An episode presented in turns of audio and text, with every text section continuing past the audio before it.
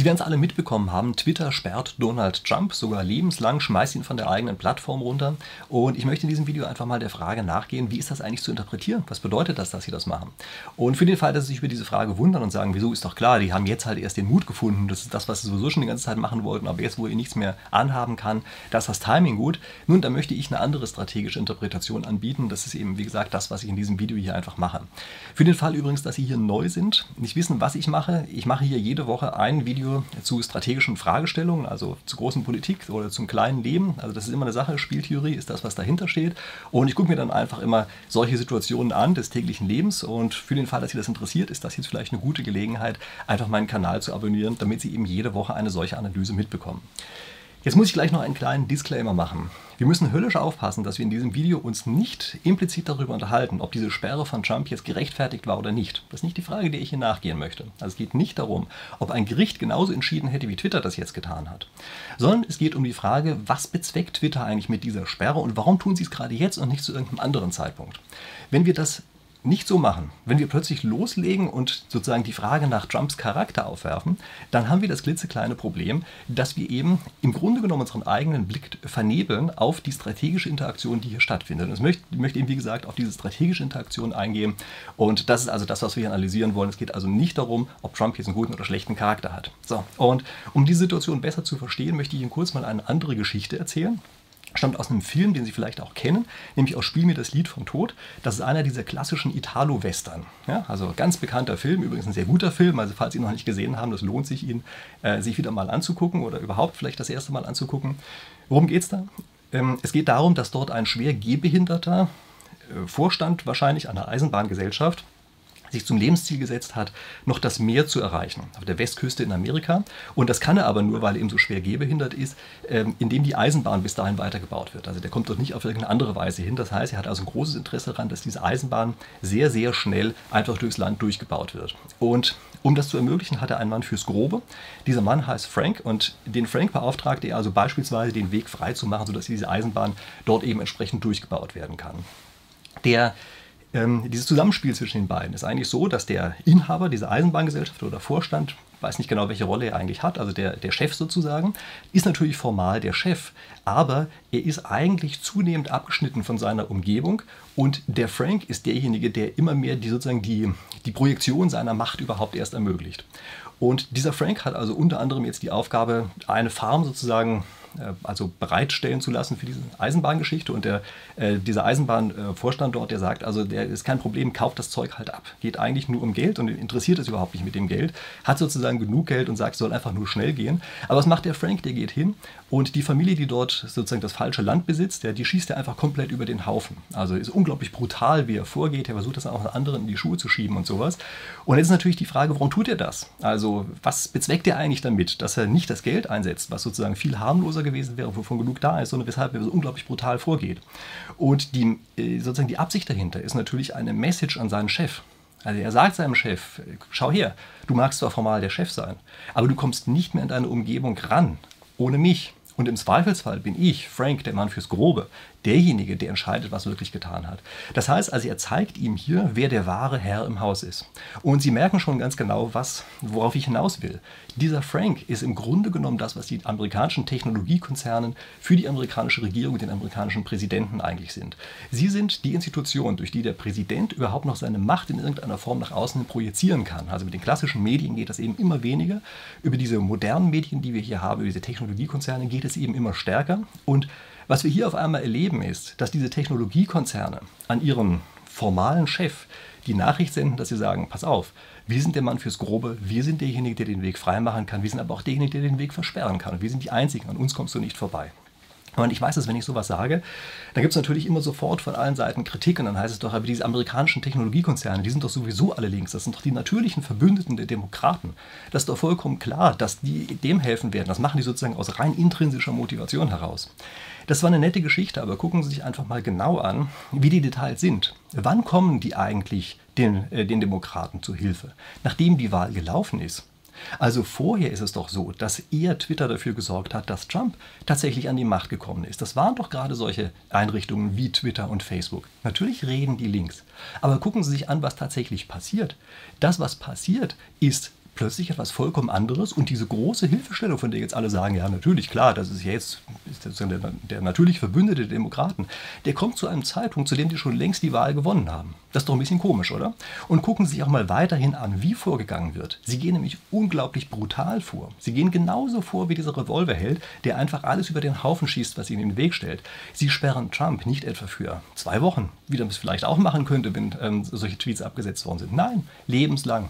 Und wenn wir gerade dabei sind, sperren Sie Trump eben auch noch von dem offiziellen Präsidenten-Account. Also, dass Sie seinen privaten Account sperren, ist ja eine Sache, aber dass der offizielle Account des äh, Präsidenten der Vereinigten Staaten von Amerika einfach mal so von einer Sekunde auf die andere abgeknipst werden kann. Das ist eine unglaublich brutale Vorgehensweise, die wir hier haben. Und es ist eine, bei der man ganz klar erkennen muss, dass das kein Einschleimen bei irgendwem ist sondern es ist nichts anderes als eine ganz offene und brutale Drohung, die dort rüberkommt. Das ist eine Drohung, die sagt, lieber Präsident der Vereinigten Staaten, selbst dein offizieller Account ist für uns nicht sicher. Wir sind diejenigen, die das steuern können. Wir haben die Pistole in der Hand. Du hast nur noch so ein bisschen kleine Macht im Hintergrund. Um die zu projizieren, brauchst du uns. Das ist die Geschichte, die hier die Tech-Konzerne erzählen. Und für den Fall, dass sie das abwegig halten, gucken Sie sich bitte einfach mal an, wie die äh, designierte Vizepräsidentin Kamala Harris sich bisher geäußert hat zu den Technologiekonzernen. Das ist nämlich eine von den Vertreterinnen, die sagt, sie möchte tatsächlich die Technologiekonzerne zerschlagen. Also das heißt, die hat in der Vergangenheit hier schon eine gewisse Positionierung eingenommen und die Technologiekonzerne bringen jetzt ganz einfach mal so die Artillerie in Stellung und sagen einfach schon mal ganz deutlich, wo denn hier eigentlich der Hammer hängt und was den einen oder anderen wohl zu erwarten oder was der eine oder andere zu erwarten hat, in dem Augenblick, wo sich tatsächlich mit den Technologiekonzernen anlegt. Und bleiben Sie mal weiterhin bei der ganzen Geschichte dass die Technologiekonzerne angeblich so fürchterlich links sind. Also, sie treten natürlich stark links auf, solange das bei den Kunden gut ankommt. Vollkommen klar, da wird alles getan, dass man sich irgendwie schön als links darstellt. Aber gucken Sie sich doch bitte mal an, was immer bei den ganzen Taten passiert. Also von ein paar Taten haben wir schon gesprochen, aber gucken Sie sich doch einfach mal an, wie viele Steuern beispielsweise gezahlt werden von diesen Konzernen. Wenn es nichts kostet, dann wird gerne links gesprochen. Links und ökologisch wird dann gesprochen. Und wenn Sie sich angucken, was wirklich passiert, dann stellen Sie fest, dass den Technologiekonzernen natürlich die eigenen Milliarden immer wesentlich wichtiger sind als die Kamerapunkte bei irgendwelchen Waldorfschülern. Und das ist zwar vielleicht für den einen oder anderen schwer zu akzeptieren, dass es so ist, weil die in die ganze Zeit so schön Ding sprechen, aber Sie müssen einfach mal nur auf die entsprechenden Taten gucken und dann sehen Sie, so abwegig ist das überhaupt gar nicht, dass diese Technologiekonzerne im Grunde genommen sich erstmal nur selbst, sich selbst die Nächsten sind und eben die ganzen anderen Sachen so einfädeln, dass es gerade einigermaßen passt. Und ähm, für den Fall, dass Sie jetzt sagen, ja, aber Trump hat doch wirklich zur Gewalt aufgerufen. Das war doch jetzt in dieser einen Situation auch gerechtfertigt, das so zu machen. Sie fallen schon wieder rein auf diese ganze Geschichte, dass wir uns Gedanken darüber machen, ob die Situation inhaltlich richtig war und ob ein Gericht auch so entschieden hätte. Plötzlich reden wir aber nicht mehr darüber, dass hier die Institution einer Plattform plötzlich all das, was wir normalerweise in der Gewaltenteilung voneinander trennen, in einer einzigen Institution vereinigt. Also während wir normalerweise Judikative, Legislative und Exekutive voneinander trennen, haben wir hier alles in einer einzigen Plattform. Also Twitter kann sich hinstellen, kann sagen, wir machen die Gesetze, die nennen sich bei uns AGB. Wir sind auch Richter. Wir gucken uns an, ob jemand diese Gesetze eingehalten hat. Und da wir gerade dabei sind, sind wir auch Exekutive. Wir können auf den Schalter drücken, mit jemand, mit jemand an- und ausgeschaltet wird. Also gucken Sie sich das einfach an, was das letztlich für eine unglaublich demokratiefeindliche Institution ist, die hier an einer Stelle entstanden ist. Und dass es Augenblick Hurra-Rufe gibt dafür, das liegt doch nur daran, dass sehr viele Linke glauben, sie wären immun gegen diese Art von Willkür. Aber das sind sie nicht. Und das sehen Sie an dieser Form von Drohung, die hier gerade entstanden ist. Sie sehen, dass das eine Drohung ist, die sich ganz klar gegen den jetzt in Zukunft amtierenden Präsidenten gerichtet hat. Und diese Drohung enthält, dass sie sagt, pass mal auf, wir können gerne die ganze Zeit so tun, als seien wir deine Unterstützer. Wir unterstützen dich vielleicht auch wirklich, aber denke nur an eine Sache, lieber Präsident. Du bist am Ende nur die Marionette, die vorne steht und wir können dir das Licht ausknipsen. Ob das am Ende tatsächlich so funktioniert, sei mal dahingestellt. Denn ich kann mir sehr gut vorstellen, äh, dass die, also das jetzige Team, Präsidentschaftsteam, so muss man hier eigentlich fast sagen, dass es natürlich diese Gefahr erkennt, dass es natürlich merkt, dass sie vielleicht diejenigen sein können, die genau diese Situation ändern. Und für den Fall, dass sie sich darüber, ändern, äh, darüber wundern, dass ich das sage, Bedenken Sie bitte, dass Trump natürlich auch versucht hat, in irgendeiner Form gegen diese Technologiekonzerne, die ja angeblich aus seiner Sicht immer gegen ihn waren, vorzugehen aber das ist ihm nie gelungen ist. Warum ist es ihm nicht gelungen? Na, weil natürlich die, sozusagen die Öffentlichkeit der automatische Verbündete der Technologiekonzerne sind. Ja, die, äh, die Konzerne haben sich ja im Grunde genommen so eingeschleimt bei der Öffentlichkeit, dass jeder glaubt, ja, ja, das sind sozusagen die Guten hier drin. Ja, also auf die Art und Weise ist ihnen das gelungen. Und da jeder im Augenblick die Demokraten für die natürlichen Verbündeten mit den Technologiekonzernen hält, genau deshalb können die Demokraten es schaffen, hier tatsächlich einzugreifen und hier plötzlich eben zum Beispiel das Zerschlagen solcher Monopole hinzukriegen, ähm, was beispielsweise jetzt eben eine Trump-Administration keinesfalls in irgendeiner Form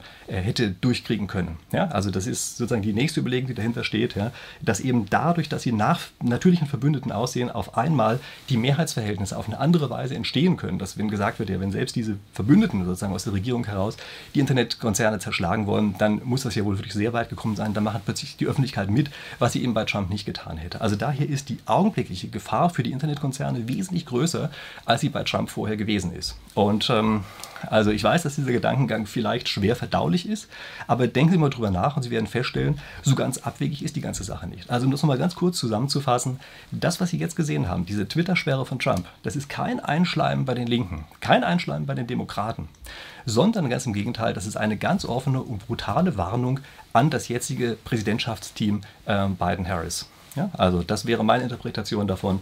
Wie gesagt, für den Fall, dass Sie gute andere Argumente dagegen haben, schreiben Sie mir gerne unten in die Kommentare rein. Ich lese das immer sehr gerne. Aber ich glaube, das ist, ähm, wenn man genauer darüber nachdenkt, schwer wegzukriegen. Übrigens, für den Fall, dass Sie solche Analysen nicht nur hier sehen wollen, sondern auch hören wollen. Ich habe seit also ungefähr Anfang dieses Jahres die Tonspuren für meine Videos jetzt auch als Podcast zur Verfügung gestellt. Also Sie können auf den großen Plattformen, also Spotify und Apple, äh, können Sie jetzt auch meine Videotonspuren entsprechend als Podcast hören, wenn Sie das gerne möchten. Äh, ich freue mich natürlich, wenn Sie weiterhin hier dabei sind. Also wenn noch nicht ähm, abonniert, dann ist jetzt natürlich die Gelegenheit, es zu tun. Ich freue mich immer, Sie hier sozusagen zu sehen. mit Bild finde ich das immer noch mal sozusagen eindrucksvoller. Also ich sehe Sie ja leider nicht, aber Sie sehen mich. Ähm, also wie gesagt, das finde ich eindrucksvoller. Ähm, auf der anderen Weise äh, ist es eben für viele so, dass es, wenn sie es unterwegs hören wollen, äh, dass man dann eben vielleicht als Podcast doch vielleicht doch besser mit zu Rande kommt. Also dafür habe ich das Ganze gemacht, ist auch gratis und so. Also wenn Sie möchten, abonnieren Sie einfach gerne meine Podcasts. Ansonsten natürlich, wie gesagt, ich freue mich noch mehr, wenn ich Sie hier in irgendeiner Form wiedersehen kann auf YouTube. Und ähm, dann würde ich sagen, bis nächste Woche.